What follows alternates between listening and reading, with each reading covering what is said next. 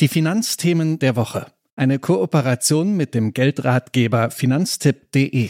Jetzt einzahlen, damit man später dann sorgenlos den Ruhestand genießen kann. Das ist die Idee hinter der Rente. Mindestens fünf Jahre muss man eingezahlt haben, um Anspruch auf die gesetzliche Rente zu haben.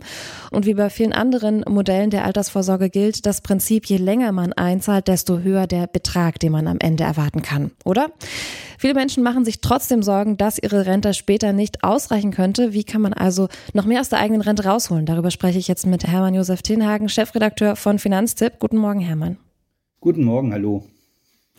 Fünf Jahre, ich habe es gerade gesagt, muss man mindestens eingezahlt haben in die gesetzliche Rentenversicherung, um Anspruch darauf zu haben. Da zählt ja zum Beispiel der Studijob mit rein, die Ausbildungszeit und die ersten beruflichen Schritte. Aber klär uns noch mal auf, wie genau setzt die sich eigentlich zusammen?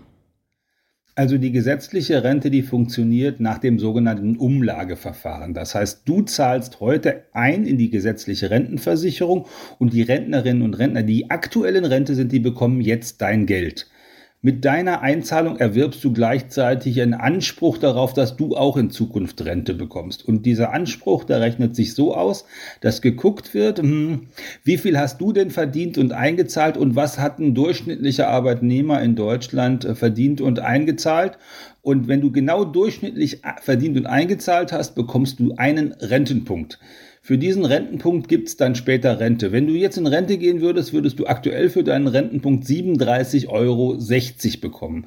Das heißt, wenn du dir vorstellst, du hast jetzt durchschnittlich äh, verdient, eingezahlt und du würdest 40 Jahre lang arbeiten, dann würdest du 40 Jahre lang mal 37,60 Euro, da kommst du irgendwie bei 1480 Euro äh, raus, also knapp 1500 Euro äh, brutto bekämst du als Rente raus. Davon müsstest du dann hinterher noch die Krankenkassenbeiträge bezahlen. Mhm. Ich habe es auch mal äh, durchgerechnet, es wären im Monat dann, wenn ich 35 Jahre lang quasi eingezahlt habe, ungefähr unter 1200 Euro ohne die Steuern. Ähm, mhm. Vor dem Hintergrund gestiegener Mieten und der Inflation im Grunde eigentlich gar nicht so viel. Wie kann ich den Betrag dann noch aufstocken? Welche Möglichkeiten habe ich da?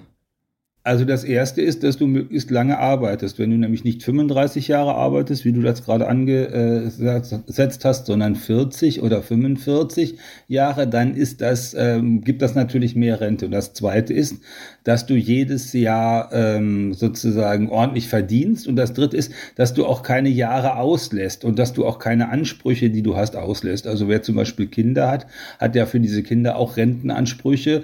Äh, die werden dann auch geltend gemacht und die führen auch dazu, dass deine Rente steigt. Wenn du zum Beispiel praktisch gar nichts eingezahlt hast, hättest aber zwei Kinder, dann hättest du schon äh, für sechs Jahre Einzahlung. Du würdest also in jedem Fall eine Rente bekommen, obwohl du selber gar nichts eingezahlt hast, wenn du die Kinder bei der Rentenversicherung tatsächlich so auch gemeldet hast.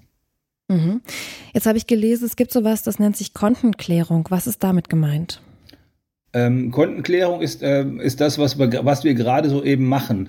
Also nämlich zu gucken, welche Ansprüche habe ich eigentlich äh, sozusagen aus der, äh, aus der gesetzlichen Rente?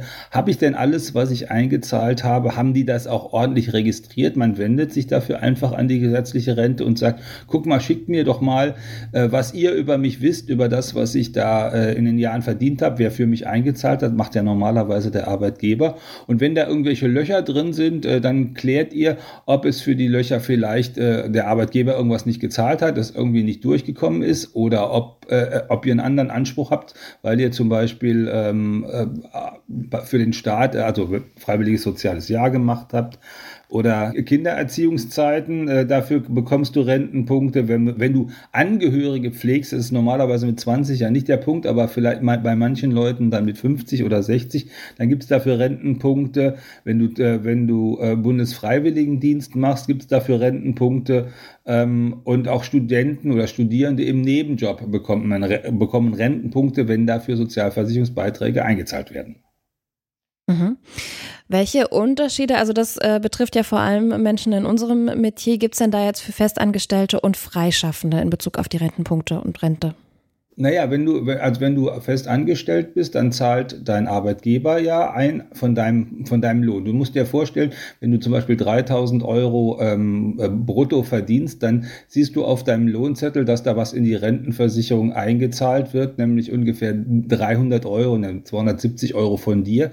Und du musst dir vorstellen, dein Arbeitgeber zahlt nochmal genauso viel. Also insgesamt werden dann über 500 Euro in die Rentenkasse äh, eingezahlt, wenn du äh, als Angestellter da unterwegs bist.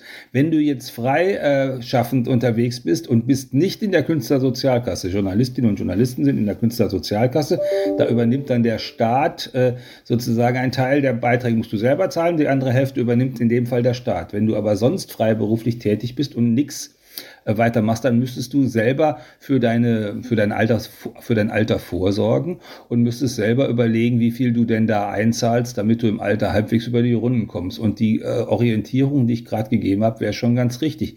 Also du solltest in jedem Fall 500 Euro im Monat äh, für, fürs Alter einzahlen, wenn du nicht äh, in der gesetzlichen Rentenversicherung bist, um überhaupt halbwegs über die Runden zu kommen. Okay, letzte Frage. Ähm, wenn ich das jetzt alles gemacht habe, dann äh, wie viel im Schnitt kann ich dann am Ende rausholen? Wie viel man am Ende rausholen kann? Äh, ja, du kannst natürlich am, äh, also ganz, ganz wichtig, am, was man am Ende natürlich immer noch machen kann, man kann tatsächlich noch Rentenpunkte kaufen, also freiwillige Beiträge äh, einzahlen, um, äh, um mehr Rente zu bekommen. Und man kann zum Beispiel, es gibt noch einen Kniff, wenn du denn in den, äh, wenn du als über 60-Jähriger gut dabei bist, ähm, dann kannst du äh, tatsächlich äh, der Rentenversicherung erst sagen, okay, ich gehe früher in Rente. Und dann kannst du, weil du früher in Rente gehst, zusätzliche Einzahlungen machen. Ähm, und hinterher gehst du dann doch nicht früher in Rente und bezahlst dann quasi für die Jahre, die du arbeitest, noch weiter Rentenbeiträge ein und erhöhst so deine gesetzliche Rente der, der, der andere Teil davon ist, äh, was du natürlich machen kannst, ganz jenseits der gesetzlichen Rente, ist ähm, private Altersvorsorge. Äh, und, und zwar am besten äh, über die lange Frist mit Aktienindexfonds. Äh, und das können eigentlich alle die Leute machen. Äh, das kannst du mit 25 Euro im Monat machen, kannst du mit 100 oder 200 Euro im Monat machen.